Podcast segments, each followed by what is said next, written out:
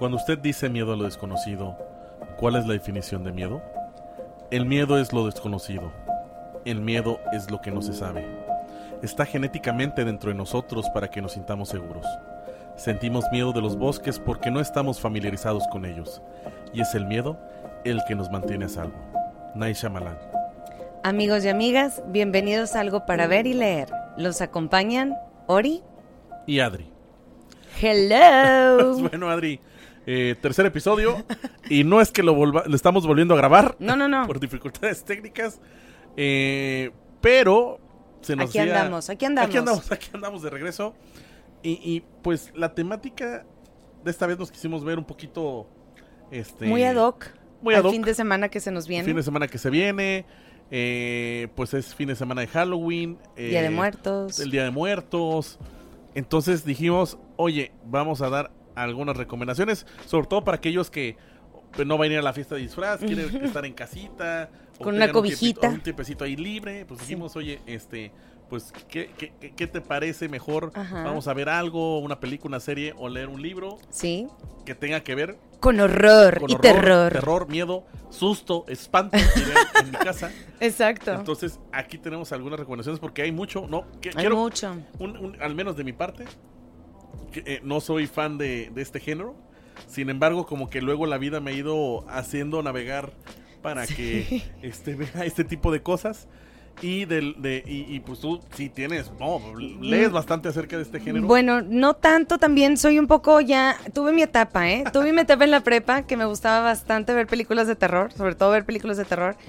Y ahorita pues traigo algunas recomendaciones este, de libros, enfocada en libros obviamente, y también alguna que otra película. Y pues no sé, Paco, ¿por qué nos gustará, por qué nos gustará este género? O sea, ¿por qué nos gustará asustarnos, pues? ¿Qué crees? esa es una pregunta filosofal. Creo que nos gusta lo paranormal, sentir miedo. Are You Afraid of the Dark? ¿Te acuerdas? Oye, es gran serie. Oye, yo lo veía, me encantaba. Que, para los que no nos escuchan, para que los que escuchan y son generación eh, Centennial, por ahí por Nickelodeon había una serie de pues de, ¿qué será? ¿No estaban entrelazadas las historias? No. Pero cada episodio independiente hablaba sobre estos, estos temas como de terror, suspenso y para y para niños, ¿no? O sea, sí, yo lo veía, me encantaba. Adolescentes, está, y estaba padre, estaba era eh, Are You Afraid of the Dark y, la de Sí, sí, sí, escalofríos. escalofríos. Todavía me acuerdo de la entrada de los dos y bueno, lo que tenía Are You Afraid of the Dark era que terminaba con un final feliz. Se resolvía la situación. Me acuerdo uno muy horrible de una casa de muñecas que se... Ah, bueno, X. ¿Cuál, cuál era el que empezaba con una, una calaca ahí media rara? Ese me hace que era escalofríos. Y escalofríos lo que tenía es que no siempre había un final feliz, no siempre se resolvían las situaciones y acababan muy mal los protagonistas. Sí. Sí me daba miedo, la verdad creo que tuvo su película de Goosebumps. Sí, sí la vi. Hace poco. Sí, creo que sí la vi. Con este chaburruco señor de la escuela de rock, se me acaba de decir el nombre. Ah. Este, que también tiene su banda de música. Sí. Y se me fue el nombre ahorita mismo. Pero lo, lo vemos, sí, pero sí saben quién es. ustedes ya saben quién es, ¿no? Y si, yo, si no me falla, creo que también estaba la intención de regresar Are You Afraid of the Dark? No, hombre, era buenísimo. A la, a la oscuridad, creo que lo querían regresar, pero pero bueno, bueno. Y luego no dormíamos, ¿verdad? Pero ahí estábamos bien pegados. Porque aparte estaba en la noche. Sí, claro, ¿no? obvio. Esto era Nickelodeon en, en la noche. Sí, sí, sí. Este, bueno, eh, por ahí si ustedes tienen eh, tiempo para googlear o buscar en YouTube debe haber ciertas escenas eh, o episodios sí, completos sí debe de, haber. de esto. Es una gran recomendación para que vean de lo que estamos hablando. No sé si ya envejeció mal. Probablemente que sí. este, ya no nos daría miedo por los efectos visuales que antes había. Nos daría risa, yo creo. Yo creo que sí. Pero bueno, este, y no es que sepa que vas a recomendar Frankenstein. pero aquí lo estás viendo, ¿verdad? Mira, pues sí, el primer, la primera recomendación, yo creo que es mi clásico favorito, es Frankenstein de Mary Shelley. Eh, yo lo leí por esta edición muy bonita de Austral. Paco es en tapa dura, que a mí me encantan los libros en tapa dura, by the way. Y bueno, platica un poco, eh, se supone está dentro del género del terror, ¿verdad? Se publica en 1818 y fíjate, está muy interesante esta historia de cómo nace la criatura que hay que aclarar primero que Frankenstein no es el monstruo este verde que vemos con tornillos, que nos han puesto, ¿verdad? En la mercadotecnia. Como que asumimos que el monstruo es Frankenstein. Es Frankenstein. No, es Victor Frankenstein, es el, el, doctor que crea la criatura, o así la llama Mary Shelley dentro del libro, la criatura, el monstruo. Entonces, lo que ella pretendía era escribir una historia en donde el lector tuviera pavor al mirar a su alrededor. Esa, esa sensación que sientes cuando estás solo en tu cuarto, estás leyendo, viendo una película de terror y ya no quieres ni ver ni voltear y hasta te da miedo pararte de la cama o del, del sillón y prender la luz, ¿no? Este, que se te lara la sangre y que te acelerara los latidos de su, del corazón, ¿no? Así por palabras de ella. Entonces, en un verano, en 1816, en Suiza, estaban reunidos Lord Byron, muy famoso, el doctor Polidori, que era el doctor de él, de Lord Byron, el que iba a ser, se iba a convertir en el esposo de Mary Shelley, Perry Shelley, poetista, y ella, se quedaron atrapados en una cabaña, por así decirlo, porque un año antes, en 1815, había habido una erupción de un volcán en Indonesia y había generado una nube, este, no, no tóxica ni nada, pero que había cambiado ahí las condiciones climatológicas, entonces era un verano muy atípico. Entonces había mucha lluvia, mucho frío, se quedaron atrapados en la cabaña y se, pues, no podían salir y se pusieron el reto. Lord Byron dijo, vamos a escribir cada uno una historia de terror, que nos dé mucho miedo. Entonces era como que ese reto, ¿no? Y Mary Shelley se, inspira, ella pensaba y pensaba y pensaba y no se le venía nada a la cabeza.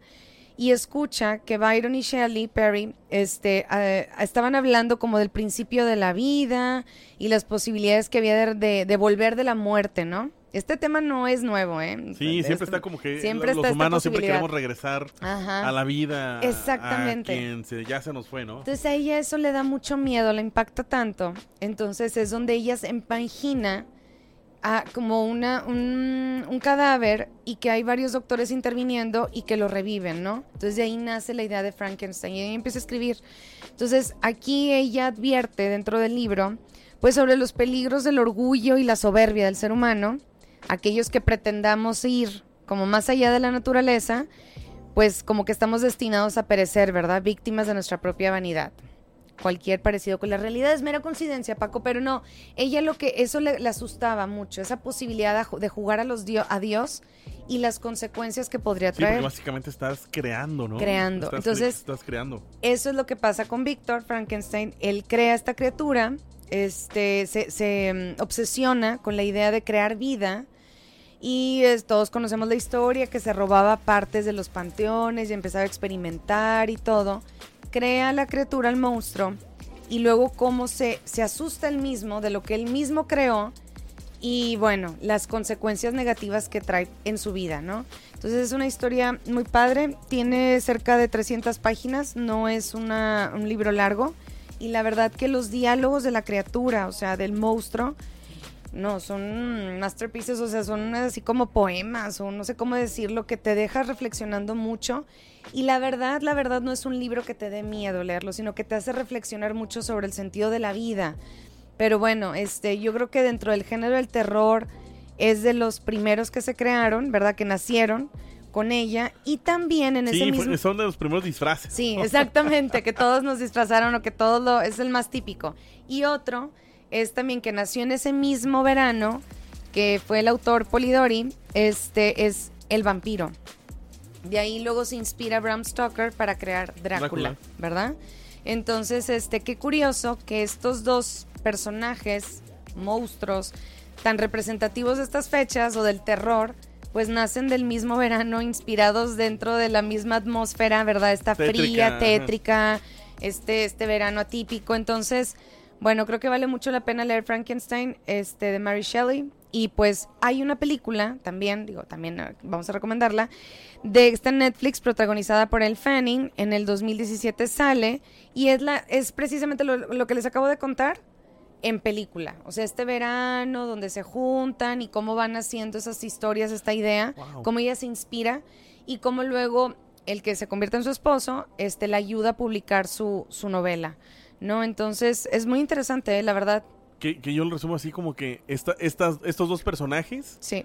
son el parteaguas del terror, ¿no? Totalmente, Paco. De ahí muchas adaptaciones, sobre todo el tema de vampiro, como comentas, ¿no? El tema de Drácula. Spin-offs. Los spin-offs que hay, este... Eh, Me acuerdo de esta película de Van Helsing, a mí me encanta. me estoy acordando. De vampiros. Y también sale la criatura, ¿verdad? El monstruo. Porque Drácula quiere darle vida a sus hijos que nacen muertos. Pues él está muerto, Drácula. Entonces él tiene hijos y está descubriendo la manera en cómo darles vida. Entonces una de las piezas o la llave era esta, la criatura. Entonces ahí se mezcla este tema de Frankenstein y, todo. Y, cada interacción también, incluso hasta de dibujos animados. Sí, hay mucho. Eh, sale el vampiro, sale Frankenstein. Eh, hay una animación. No pasan de moda. No pasan de moda. Hay una animación de Frankenweenie que es un niño que quiere dar a, O sea, quiere reconstruir a su perro fallecido, ¿no? Exacto. Incluso también, ¿no? Esta, esta cuestión de la reanimación siempre pone en, como juzgando si realmente el hombre es Dios, como para decidir quién vive y quién no este eh, hacía la analogía de Frankenstein de que pues básicamente esta criatura es todos los males en uno solo. Sí, y era la más inocente. ¿eh? Luego te das cuenta de que la misma sociedad, él se tiene que ocultar. Bueno, también este Frankenstein, Frankenstein o el moderno Prometeo, también le llamas mucho así Mary Shelley. Hay una historia detrás también del por qué le decían que es Prometeo. Este, pero ah, como la misma sociedad, él era bueno, o por naturaleza era bueno, y lo que le va ocurriendo, el rechazo de la misma, pues de su creador, lo hace él luego pues actuar de manera equivocada.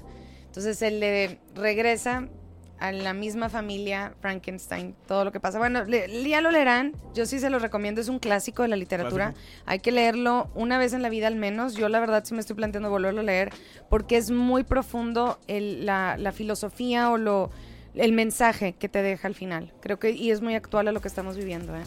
Oye, me puse a reflexionar de, de, por qué por qué nos gusta, por qué a la gente le gusta, por qué el terror, asustarnos. El terror, porque es que creo que este es el sentimiento de sentirse vulnerable, ¿no? Ok. Y, mucho de lo que eh, plantea ahorita con la cita con la que arrancamos, que es le tenemos miedo a lo desconocido. Sí o llámese lo sobrenatural y como no lo conocemos, no, no, nos sentimos en una atmósfera de control. Simplemente la muerte. La mayoría de las personas tenemos miedo a morir. No, no tenemos control sobre la muerte. Entonces yo creo que el terror es por no, tener... Eh, porque imagínate, si me, se me presentan cinco monstruos y tengo cinco escopetas, usualmente hay menos miedo, ¿no? Sí. Sino que es justamente el tema a, no tener el, el, no tener control sobre las cosas lo que nos hace, o por eso el sentirnos vulnerables, creo que por eso ocasiona este miedo. Yo voy con, hablando justamente de sentirnos vulnerables, eh, Archivo 81 está en Netflix. Ok. Desafortunadamente eh, cancelaron ya la serie. Es una sola temporada.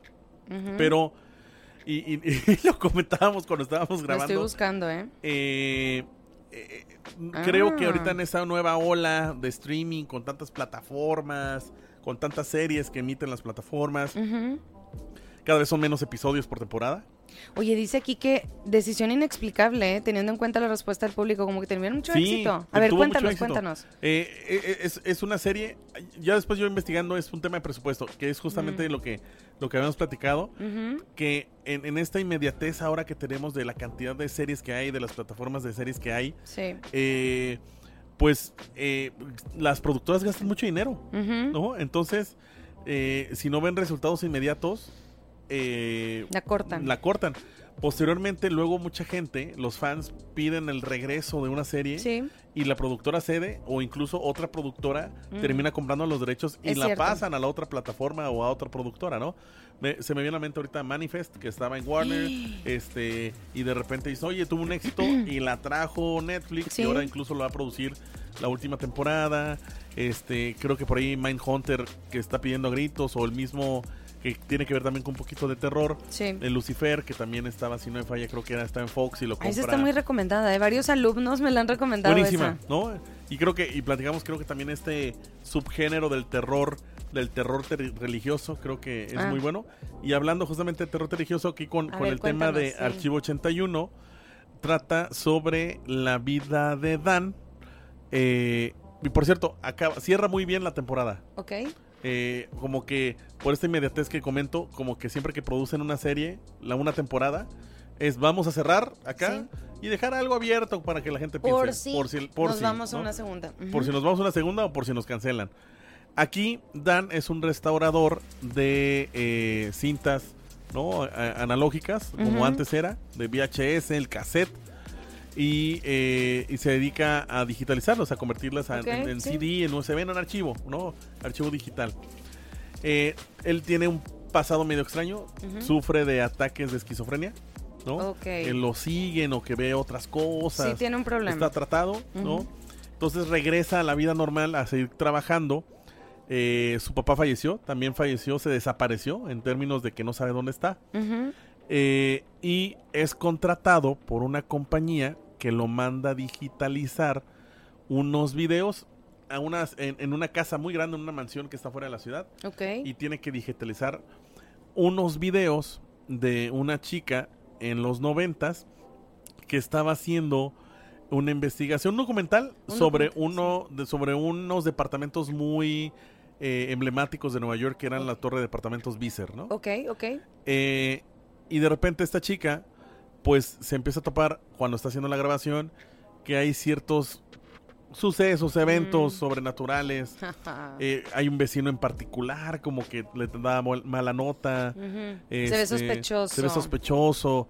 Y cuando empieza a investigar el, el edificio se da cuenta que en el sótano o en un ala que no podía entrar, justamente eh, hay ritos o hay sesiones de una secta que están adorando no, eso sí me da mucho miedo. a un, a un a un ídolo de que no sabe la religión, ¿no? Ok, ok. ¿no? Entonces, un símbolo, whatever. De repente a ella le empiezan a pasar cosas extrañas. No. Eh, de repente, pues obviamente Dan, que está en el presente, sí. Eh, le empiezan a suceder cosas extrañas. A él también se ve afectado. Se ve afectado, pero como tiene este antepasado, eh, ah, lo este que pasado, este, este, antepasado, este pasado de esquizofrenia, no sabe si es realidad, se lo está imaginando. Ay, no friegues. Wow. Entonces está muy interesante, este, sobre todo porque hay un momento en que, en que, pues están conviviendo las dos historias, la del presente y la del pasado en los departamentos, sí. con esta adoración y, pues se llama Archivo 81 justamente por, por porque está digitalizando, ¿no? Los cassettes. y que también están muy, muy padre. Este. Eh, te atrapa desde la primera el primer episodio. ¿Cuánto duran los episodios? Hay sí unos 40, 45 ah, minutos. Eh, sí, se va rápida, ¿no? Por eso yo creo que, de, hecho yo la empecé a ver en un día y la acabé, en fin de ah, semana. Ok, ok, sí. Este, lo impresionante aquí es que sí fue cancelada, ¿no? Y tuvo mucho éxito. Yo estoy seguro que, que por un tema de presupuesto regresará, porque sí quedó con este Como eh, cliffhanger así, ah. eh, de que, ah, no. ¿Qué pasó? ¿Qué pasó?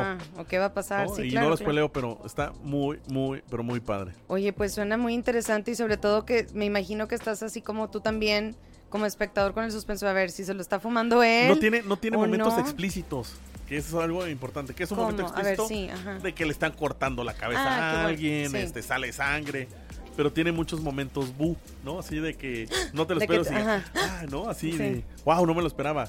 Este, entonces por eso a mí también se me hace muy, interesante porque wow. hay terror explícito, ¿no? Que no es el que me, más me gusta, pero sí, sí te arranca uno que otro. Uno que otro sustillo. Otro sustillo, exactamente inesperado. Me hiciste recordar el proyecto de la, la bruja de Blair. También muy famosa en nuestra época de teenagers. Sí, yo sí fui a ver al cine. Yo sí la fui a ver. Oye, pero aparte... A mí sí me gustó, ¿eh? Te mareas un poquito, pero está pero padre. Pero aparte todo, todo el, entorno que se creó... Y es que tampoco no tiene momentos explícitos, sino que también tiene ¿Nunca momentos... Ves a la bruja? ¿Nunca ves a la bruja? ¿Existió la bruja? ¿Sí me entiendes? O sea, nunca se sabe y mucha gente pensó que era verdad. No, es que todo, a ver, fue, cuéntame. Fue, toda una campaña de mercadotecnia. Sí, claro. tal vez, ¿no? Ahí estábamos hablando 98, 99 cuando a salió ver, voy a buscar cuándo fue. Este, en Estados Unidos, eh, en las cajas de cartón, que es muy común allá que pongan a las personas 1999. Ah, recordaba. Este, eh, en las cajas de cartón de leche ponen a personas desaparecidas. Y ah, sí. Y aparte era, eh, eran actores eh, con un bajo perfil, eh, no muy conocidos, y pues obviamente se desaparecieron, ¿no? Entonces hicieron esta campaña que los A ver si fue real eso entonces. No, no, o sea, construyeron todo. Desaparecieron a los actores, empezaron a desaparecer en, las, en, los cartones de leche. Y este y fue grabado como un documental, que obviamente después se declaró que es un falso documental. Mucha gente sí se la creyó. Totalmente. Y ya después intentaron, es más, yo recuerdo no haber no terminado de ver la, la Bruja de Blair 2 Creo que yo no la vi, no pero, me acuerdo. ah, no la terminé de ver porque no fue lo mismo. No, no fue lo pero mismo. Pero también es una gran recomendación porque sí, sí, sí tiene muchos momentos bu. sí, bastantes. y, y, porque juras y luego, y no, no, yo recuerdo haber salido del cine lo fui a ver con mis amigos y yo sí vi a la bruja. Sí, había eso, sí, cierto. Yo sí la vi. Yo sí la vi. Ahí. Nunca, y lo volví a saber, pero fíjate, lo que hacían, lo volví a saber, a ver si es cierto que estaba la bruja. Sí, fue Yo nunca vi nada. ¿eh? Eso, totalmente. Y que ella se queda sola al final. Eran tres, ¿verdad? Eran tres estudiantes o tres amigos y se van desapareciendo. Sí, sí, ya. Memories. Adri, ¿qué otro libro? A ver, ¿qué otro libro? Vámonos aquí, este a México con Jaime Alfonso Sandoval. A lo mejor ya muchos de ustedes lo conocen. Es bastante famoso, ha ganado varios premios internacionales y nacionales. Es un autor mexicano. Él escribe, la recomendación de hoy es su saga que se llama Mundo Umbrío. Él crea, fíjate, está interesante porque él ya era autor, pero trabajaba en una, en una televisora y él estaba justamente en algo derivado de un proyecto de la televisora en Chile y le tocó un terremoto. Y él cuenta en una entrevista que al lugar de ponerse nervioso de que, híjole, me voy a morir o mi familia y no, él decía, me arrepiento de no haber escrito la saga que traigo en mi mente y no haberlo dejado como un legado, no mío. Si me muero, pues se hubiera quedado. Entonces él regresa a México, renuncia a su trabajo y se dedica a escribir Mundo Umbrío. Eh, actualmente hay tres libros, es una, él lo quería manejar como una trilogía, pero debido al éxito se va a convertir en una tetralogía. Entonces ya va a salir el cuarto libro, el cuarto libro en enero, me parece. Yo nada más leí el primero, que se llama Las dos muertes de Lina. Eh, Lina es la protagonista. Es una niña de 13 años que descubre, esto no es spoiler, ya saben que aquí es spoiler free. Este, si no. Ella descubre que su papá es un vampiro. Eh, durante 13 años ella vivió en la ignorancia, ¿verdad? Sí sabía y presentía algo extraño con su papá, no era el típico papá, tenía trabajos muy extraños en la noche, era muy pálido, no comía comida de humanos, por así decirlo. Su mamá sí, Marcia, se llama, su papá se llama Benjamín, su mamá Marcia, su mamá era humana. Y este, y ella empieza a tener una serie de pesadillas. Se le empiezan a aparecer unos seres extraños, como que venían por ella querían atacarla. Y también empieza a conectar con una persona que se llama Gis, que luego lo va a conocer y ahorita hablo de él, pero ella empieza a tener estas pesadillas y se las empieza a contar a su mamá y su mamá, no, no pasa nada, no te preocupes, y el papá también como que sí se alertó, pero no, no, no, son sueños y es lo que pasa y ni modo. Bueno, pues hasta que una noche llegan estos seres que ella soñaba a su casa y este, a pedirle cuentas a su papá, ¿verdad? Porque el papá viene de este mundo, el mundo umbrío, que eh, los vampiros del mundo de, Jaime Alfonso Sandoval viven en las cavernas, ¿no? Viven así como en la mm, subtierra, no sé cómo le llaman, no me acuerdo. Y entonces él, como se enamora de una humana, tiene que venir a la tierra este, a vivir, ¿verdad? Y él deja cabos sueltos cuando se casa con Marcia y entonces ese pasado viene a perseguirlo, ¿verdad? Está muy interesante y pues entran en toda una persecución, todo se desarrolla en la Ciudad de México, es bien interesante porque te platican mucho de, Ciudad de México y lugares que seguramente todos hemos estado por ahí. Entonces me gusta mucho eso. Es una, es una saga, y quiero aclarar, es, escrita de un mexicano para mexicanos. Se van a encontrar con muchas palabras que nada más nosotros entendemos que es, frases, este, que a lo mejor, lo, obviamente se vende en Latinoamérica y en otros países que dicen, por ejemplo, en Colombia, que a lo mejor no entienden ciertos términos, pero ya con el contexto queda claro, ¿verdad? La idea. Como nos pasa cuando leemos libros colombianos. Y me decías que, tiene su propio lenguaje de vampiro, ¿no? De que tiene sus propias reglas. De... Tiene sus reglas. En su mundo, se cuenta, no se imaginen a, a, Drácula de Bram Stoker. Ni a Twilight. Ni a Heather Cullen de Stephanie Meyer, ¿verdad? No, no son esos vampiros. Él crea sus propios vampiros con sus propias reglas. Por ejemplo, ya sabes, ¿no? Que los vampiros no se reflejan en el espejo. Bueno, pero él aparte te explica el por qué y aparte cómo utilizan los espejos. En el mundo de ellos, los espejos son los portales para entrar al mundo umbrío, para adentrarte a las, a las cavernas, como si fueran una especie de pues de, no de avión o de... Es un transporte para ellos, lo utilizan como transportes. Y en ciertas ciudades se encuentran esos, esos espejos o esos canales para cruzar al otro mundo. Como portales. Es un portal, ándale, no lo pudiste ver. Pero literal es como si fuera una estación de metro, una estación Como en Harry Potter, este, las chimeneas, ¿no? Él es muy fan de Harry Potter también, entonces ah, sí, sí puede venir inspirado por ahí de Harry Potter, sí, totalmente. Entonces, este, Lina, pues era una niña solitaria que en el plano humano, con los humanos, no encajaba, y era humana, ¿verdad? Pero como que no encajaba sus rasgos físicos también era muy pálida, tenía una nariz muy pronunciada, que esto en el mundo de los vampiros era muy atractivo. y era como una diosa exótica cuando va a ese mundo y conoce a su familia, este, porque se ve obligada por una situación que sucede esa noche que van y los atacan a su casa. Ella busca venganza por algo que pasa. Entonces la única manera es bajar al mundo umbrío y conocer a su familia, pero su familia no tiene idea de que ella existe y están peleados a muerte con el papá porque el papá Benjamín los, los abandona a su familia por casarse con una humana, o sea, un pecadote, ¿no? Wow. Entonces está muy padre cómo ella va descubriendo este mundo, va conociendo a su familia, que de ser ella solitaria y que con una muy baja autoestima se da cuenta que ella es wow y que conecta muy padre con un primo conoce a His, que es el coprotagonista, como quien dice, que His tiene también, hay un tema porque él es hijo de dos vampiros, pero él, nace humano. Entonces se llama sombrío. A esos seres que, que, nacen de dos vampiros pero nacen humanos se llama sombrío. Entonces él también es como el rechazado. Es la versión de ella en el mundo sombrío y tiene facciones que para los vampiros son así como muy feo, pero en el mundo de los humanos es como una estrella de rock, galán de galanes, ¿no?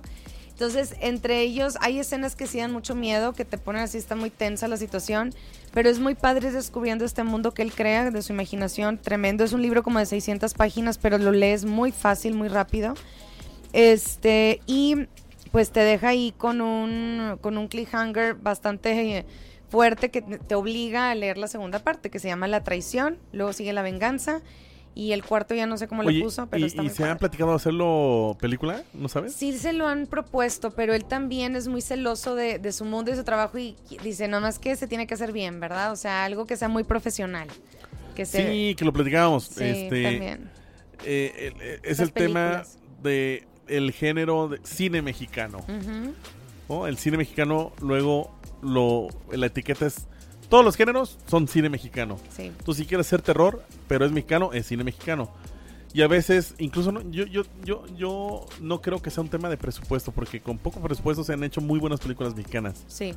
¿No? Está esta eh, película de Antes de Lucía, no sé, ¿se recuerda? Sí. Que la verdad es que no se ve que es la gran producción, pero es un super mensaje, como, eh, eh, no es como que la gran iluminación, pero son grandes actuaciones. Entonces yo creo que tiene que ver con más con la actuación que realmente la dirección, que eso al final del día es también dirección, la producción. Este tiene que ver mucho con eso, entonces, o sea, esta, cuando me contaste la historia, o sea, sí tiene todo un potencial para... es más, para que no se quede en México, sino que sí sea medio Hollywood. Luego ¿no? vemos el talento que hay aquí en el país y, y por ejemplo, J.K. Rowling, que crea todo este universo de Harry Potter, Stephanie Meyer con su Twilight, ¿no? Todo esto y mundos, ¿verdad? Y podemos hablar de muchos, de muchos ejemplos. Pero aquí en México también hay mucha gente con mucho talento y que crea todo esto y él de verdad lo hace de una manera que hay momentos en los que te ríes, lloras, pasas por toda esta carrusel o esta roller coaster, ¿verdad? De emociones. Y la verdad es un libro, fíjate, que se publicó en el 2015 y el primer tiraje fueron poquitos libros y no tuvo tanto impacto. Luego ya después se publica por Penguin Random House, lo, toma y eh, de ahí detona en el 2019. La importancia de la editorial sí, totalmente. Entonces, este, yo llegué a él porque le empezaron a recomendar muchos booktubers y que wow, que Jaime Alfonso, pues no lo conocía. Les cargué el libro en Kindle, lo leí, me encantó y te deja muchos mensajes. Hay momentos entre His y, y esta Lina bien filosóficos y son niños de 13, 14 años, entonces este del valor de la importancia de la familia, este y de que también hablan de un tema de una pandemia. Ahí en el libro tocan el tema de una pandemia y ellos tienen que solucionar porque se va a desatar la guerra en el mundo umbrío y cómo está relacionada la familia Posa, Posa Fría, que es la familia de Lina, que es una de las más poderosas dentro de este mundo, ¿verdad? Entonces yo de veras gran recomendación, ojalá que sea la oportunidad a pesar de que está como clasificado young adult, así como juvenil, sinceramente arriba de 13 años creo que, que cualquiera lo puede disfrutar bastante. Oye, hablando de pandemia, hago aquí el paréntesis. Sí. Para recomendar un podcast. A ver. Caso 63. Ok. Este es podcast de novela, ¿no? Este no es eh, de superación o un podcast como este, sino que es una novela narrada.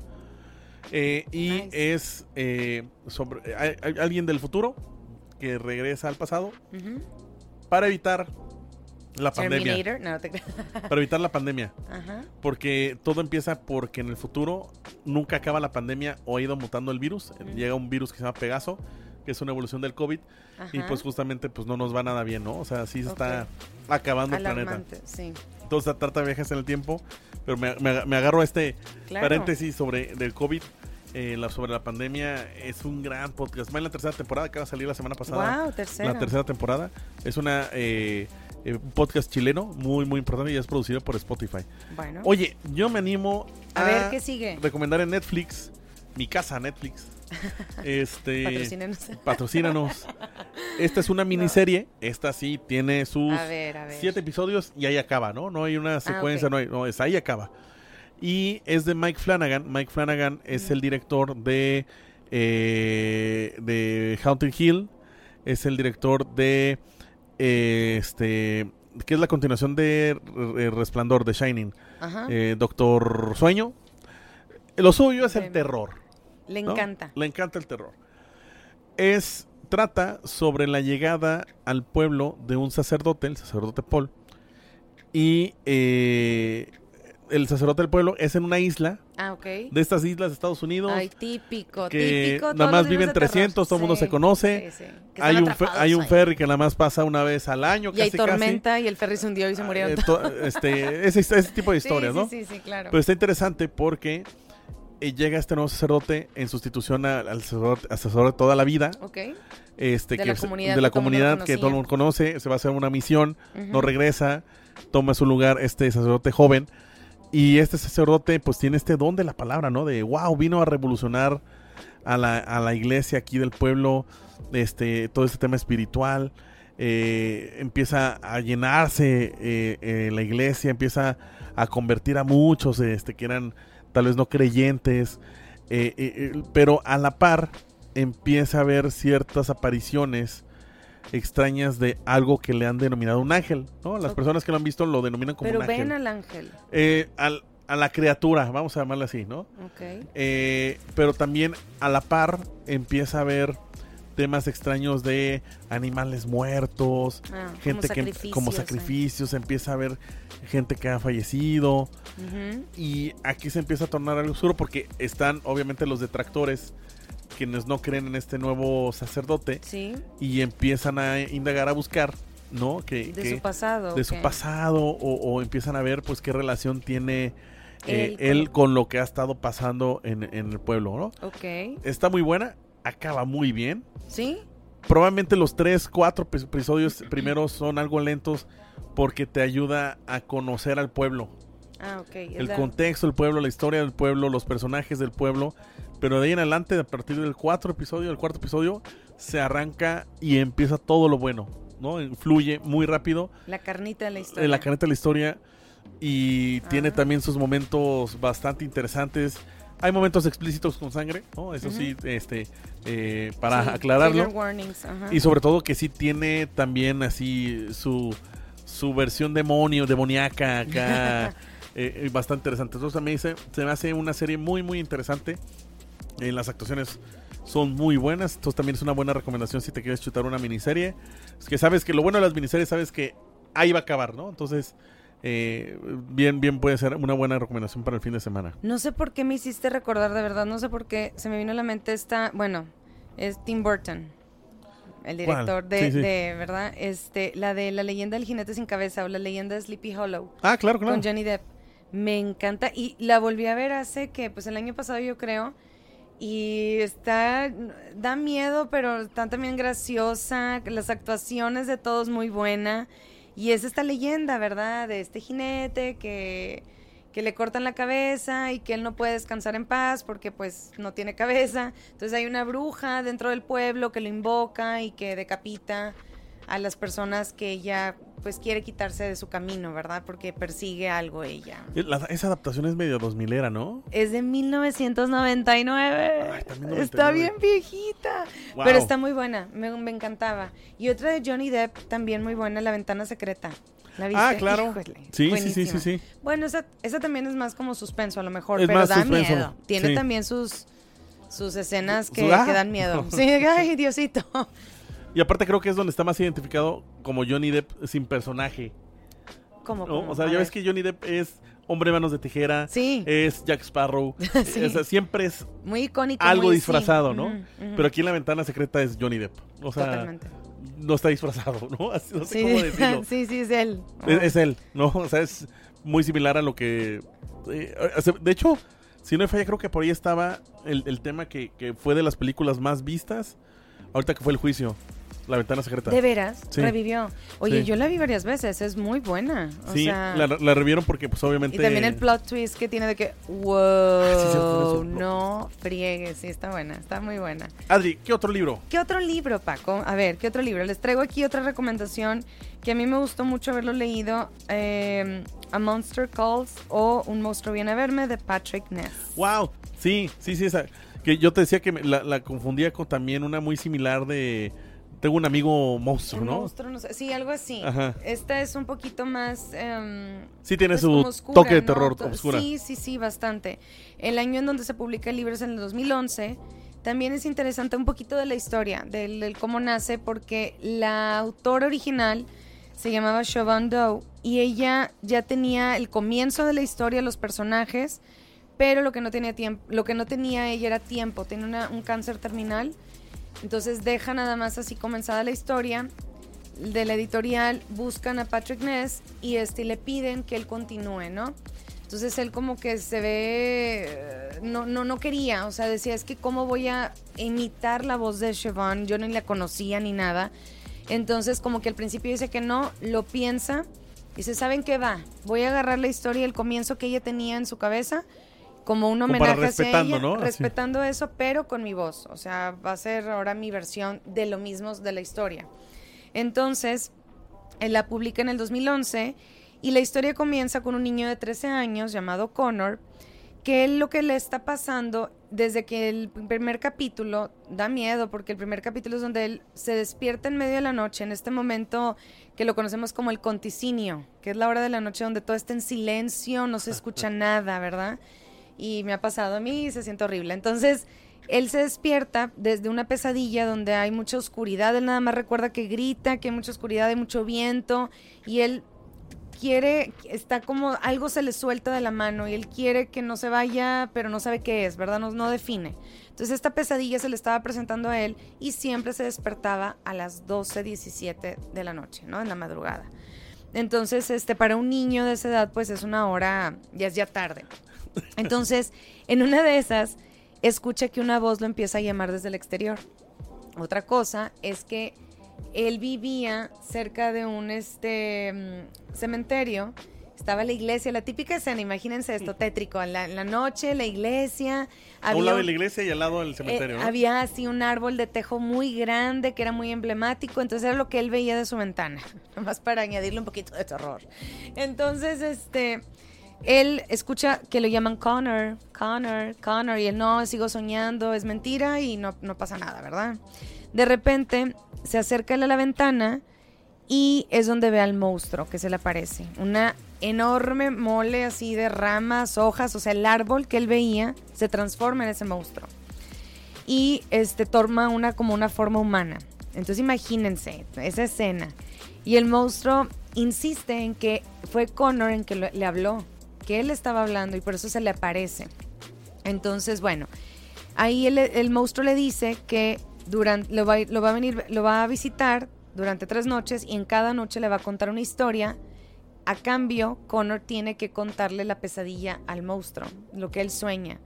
Entonces Connor como que se resiste y no quiere, pero bueno, Connor lo que pasa en su vida es que con su abuelita no se lleva bien con su abuelita materna, sus papás están separados, el papá no lo ve mucho, está ausente y la mamá está pasando por una situación bastante este, peculiar. Pues, peculiar. Y bueno, entonces esa es la historia, grandes rasgos. No quisiera caer en un spoiler, ¿verdad? Pero también lo interesante es que encontramos la película, a Monster la adaptación. la adaptación con esta Felicity Jones. El niño es Toby Kebbell y me encanta porque el monstruo es Liam Neeson, ¿verdad? Es la voz. Habíamos dicho que esto está en HBO Max. Sí, me parece que tú. Yo la vi en Netflix, recuerdo haberlo visto en Netflix. es del año 2016. Es una película muy bonita, es, es igual al libro, las escenas, hasta los diálogos son iguales. A mí me pasó que lo leí, cuando lo terminé inmediatamente vi la película. Este, si hay escenas que dan miedo, que asustan. Entonces, este, pero la verdad es que el mensaje también es muy profundo, es muy filosófica en ciertas, en cierta manera. Entonces, este, vamos viendo cómo cada encuentro que tiene con el monstruo, la historia que le va contando el monstruo, pues va teniendo consecuencias muy fuertes en la vida de Connor. Confirmo, está en HBO Max. Súper bien. Súper bien. Entonces, pues yo creo que es una muy bonita recomendación. Dentro de este género también cae en el terror, porque les digo, si hay escenas y dentro del libro, cómo te va planteando como el monstruo. Y me acuerdo que yo lo estaba leyendo y lo estaba escuchando al mismo tiempo. Entonces la narradora en inglés, no hombre, lo hizo genial, que te daba miedo, que yo decía, ay. Y lo que pasa en un libro de terror después es que no es como en una película que te tapas los ojos y ya, ¿verdad? Y pasa la escena fea y ya no la viste. No, en el libro pues si te tapas los ojos pues ya no sabes qué pasa, ¿no? Entonces, este, yo sí les recomiendo que lo vean, que lo busquen, está también por Kindle, este, y bueno, pues es una novela bastante, ah. este padre. el, director es Juan Antonio Bayona, no sé si lo Ah, sí, claro. Sí, sí, sí. Que es el del orfanato. No, ah. Que también es muy buena. Muy buena. Oye, otra película muy buena que también han adaptado al teatro, o no sé del teatro, luego lo hicieron película. La de la mujer de, de, negro. La mujer de negro. Woman in la Black. dama, la dama de la negro. La dama de negro. Buenísima. La de... Con Daniel Radcliffe. Ajá. Buenísima, pero esa sí da mucho, mucho miedo. Y la segunda, no manches. pero ahí estaba yo, ¿verdad? Viéndola. Eh, Buenísimas esas películas. está este Bayona como director. Sí. Este. Es garantía, de verdad que sí. y, desde los protagonistas, ¿verdad? Lo bueno, imposible, mira, también hizo lo imposible. Que es esta historia cuando fue el maremoto. sí, que precisamente estoy leyendo un libro que habla de esto de, del tsunami que, que, sucedió por ahí del 2004. Este, Entonces sí. Yo tengo una última recomendación. Eh, y quiero hacer antes una mención honorífica. Por si tienes tiempo este fin de semana, chútate la serie Netflix de Jeffrey Dahmer. Dahmer, ah, un monstruo. Este. Humano, dan más miedo esos, ¿no? No, o sea, la actuación de este chavo que se me acaba de el nombre, que es quien eh, hace de Quicksilver en, en las de X-Men, se transforma, eh, retoma muchos eventos o muchas escenas emblemáticas que pasaron en la realidad. Eh, eh, híjole, ¿no? aparte creo que todo el mundo sabe el caso de Jeffrey Dahmer como asesino serial. Eh, sus motivaciones, el entorno familiar. Está muy bien hecha esa serie. No te vas a arrepentir desde el primer episodio y vas a querer seguirle, ¿no? Está muy, muy, muy, muy impresionante. Pero la recomendación que les quiero dar es la de Somnia antes de despertar. Está en Netflix. Eh, eh, es, bastante padre porque es la historia de una familia, eh, papá, mamá, eh, su hijo, fallece el hijo. Fallece, ok. Y pues muy tristes, ¿no? Tienen un dolor enorme. Y lo que quieren hacer es posteriormente, pues adoptan. adoptan un niño, ah, ok. Adoptan al niño y, y luego un día la mamá se despierta en la noche y de repente ve a su hijo fallecido, ¿no? Caminando. como fantasma. Como fantasma y de repente se desvanece. Luego se dan cuenta que lo que sueña el niño adoptado, su nuevo hijo, eh, lo que sueña se aparece en la casa, ¿no? Si sueña con mariposas, aparece mariposas. Si sueña con el, como en fotografías había visto a, al hijo fallecido, pues por eso apareció. Y cosas muy padres, ¿no? Que sueña y que aparecen en, en, la casa. Sí. Pero así como suceden cosas padres, pues también suceden cosas feas, ¿no? Pesadillas. Y por ahí justamente es el por qué tiene este don o este poder. Lo van explicando a través de, las pesadillas Suena muy que bien. tiene. Que me, me, hiciste también recordar estas películas de Insidious, que es un niño que hace viajes astrales y que luego el papá también tenía eso desde niño, es algo que se hereda. y tienen que contratar una medium para que vaya y les ayude a rescatar el alma del niño. Esas son muy buenas. Eh, ¿Cómo se llaman en español? No recuerdo el título en español. Pero dan miedo, ¿eh? Sí asustan bastante porque luego no nada más es hacer el viaje astral del por qué el niño no regresa a su cuerpo. Lo que pasa es que un demonio lo atrapa en, ese, en ese limbo que existe, ¿no? Entonces, y eso es real, ¿eh? Los viajes astrales, bueno, eh, luego nos adentramos en eso, pero sí. Pero véanla.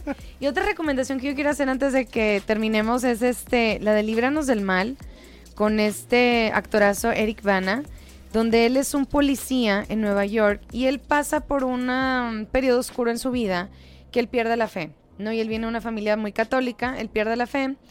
A él le decían Radar, es una película de terror del 2014, por ahí sale. Yo ya la he visto varias veces, me encanta, pero sí, la verdad es que debo confesar que me da bastante miedo. Me quedé viéndola por Eric Bana, porque vi que estaba él y película que hace. Tuvo su racha Eric Bana de películas. Sí, eh. desde Troya, de, claro. después desapareció. Desapareció un poco. Fue Hulk, ¿no? En sí, la también. Hulk, en la de, ya platicamos de esta película de Times Traveler Wife. Tuvo su ah, rachita. Sí, mira. Tuvo su rachita de, Eric Bana ahorita de como que me desapareció. Y entonces él, él, él es, digo, un policía, un agente de policía en Nueva York, y él le decían radar, sus compañeros porque él iba manejando la patrulla y de repente decía, den vuelta a la derecha o den vuelta a la izquierda, está pasando algo. Y es, ¿cómo sabes? Él sentía el mal, tenía ese don de, percibir el mal. Entonces, este, por ejemplo, si iban a atacar a una chica en un callejón, este, él la ayudaba, o si iban a asaltar a un viejito, bueno, todo esto, ¿no? Hasta que empieza a suceder eh, un asesinato muy, este, pues triste, por así decirlo, en un zoológico, eh, y él va e investiga y se topa con un sacerdote que también estaba investigando este caso, porque está conectado, este tipo de rituales o de asesinatos vienen de una secta, que esto también está inspirado en la vida real, de una cueva que encuentran en la guerra de Irak, de, de Afganistán, unos soldados americanos ven unos escritos en una pared y como que luego ya cuando regresan a Estados Unidos empiezan a abrir portales. Wow. y lo, por eso da miedo, porque él existe, o sea, este, este policía, lo que le estoy contando, Eric Bana, o sea, él lo personifica, pero sí existe, ¿eh? A ver. Y el sacerdote también existe y tienen que hacer ahí un exorcismo y él recupera su fe, ¿verdad? Bueno, el padre le ayuda también a, a ver que por qué perdió él eso, ¿no? Y, qué, qué, es lo que sucede. Entonces también este caso pues le empieza a afectar a su hija, a su esposa. Entonces, bueno, es una muy buena recomendación, creo yo. A mí me gustó bastante. ¿Está en Netflix? Parece que sí está en Netflix. Yo les digo, ya la he visto como unas dos veces. Este, muy buena, pero les digo, estas películas que están basadas en hechos reales, híjole, como la de The Conjuring creo que queremos cerrar, cerrar, cerrar este episodio con, con qué películas te han marcado, ¿no? el aro. el aro. la niñita saliendo de ese pozo. Este, y luego le hice muchas bromas a la gente. Me acuerdo que se la ponía a ver a mi papá y yo me puse en el celular así en el momento que él acababa de ver el video de la niña. Le hablé a su celular y se asustó, sí se asustó y dijo no. Y apagó su celular. A mi hermana también le hice la broma. Pero la verdad es que esas películas a mí me, impactaron mucho, Paco. El Aro, el proyecto de la bruja de Blair. Nunca vi Chucky, ni lo vería. Este, pero yo creo que esa, esa es la del Aro y me acuerdo muy bien que estaba en secundaria cuando salió. Sí. Y que las pijamadas nos juntábamos a verla. Yo recuerdo. ¿Trece fantasmas no viste? Trece fantasmas. Híjole. Pero fíjate que esa nunca la vi como de, miedo. ¿Qué te pasa? Había un fantasma muy malo, muy feo. El que estaba encerrado, ¿no? El que estaba súper encerrado y que se van abriendo las celdas. Ay, no. Y todo eso ocurre en una casa de cristal, ¿no? Sí, en una casa de cristal. Esa también es muy buena recomendación. Es muy buena. Se me había, se me había, se me había olvidado esa película. Sí. Yo, yo, ahorita que, creo que si la vemos nos da más risa que miedo. Sí, es que yo recuerdo que sí tenía su tinte como que le faltó producción, ¿no? Este, pero, pero la historia es buena. De las que yo recuerdo son esas y Líbranos del Mal también. Hay una. Espérame, What Lies Beneath con este Harrison Ford que es de también él es un psiquiatra, un doctor y ella es, ay, ¿cómo se llama? Ahorita que tú me digas. Pero lo que pasa es que la esposa tiene un eh, tiene un accidente automovilístico y de ahí deriva todo lo que empieza a suceder. En su casa empieza a aparecerse un fantasma de una chica rubia. What lies beneath? ¿Qué, ¿Qué, mentiras ocultas o algo así en español? Híjole, buenísima. También entre thriller, pero tiene este toque paranormal. Y ella empieza a investigar quién es esta chica que se le está apareciendo en la casa. ¿Y qué le quiere decir? Porque hasta le empieza como a atacar. Yo tengo otra. A ver. Espíritus ocultos. A ver, eh, ahorita me recordaste con esta, me recordaste a esta de espíritus ocultos o, gótica. Gótica. Ah, gótica también es buena. Este, que es con Hellberry y Penelope Cruz. Y sale. Michelle Pfeiffer es la que Iron Man, que sale Robert Downey Jr. Sí. Salen esos tres. Y es, una doctora exitosa, psicóloga. Y de repente aparece encerrada como paciente en su propio hospital. Sí. Entonces también ah, ocurren bastante cosas. Este.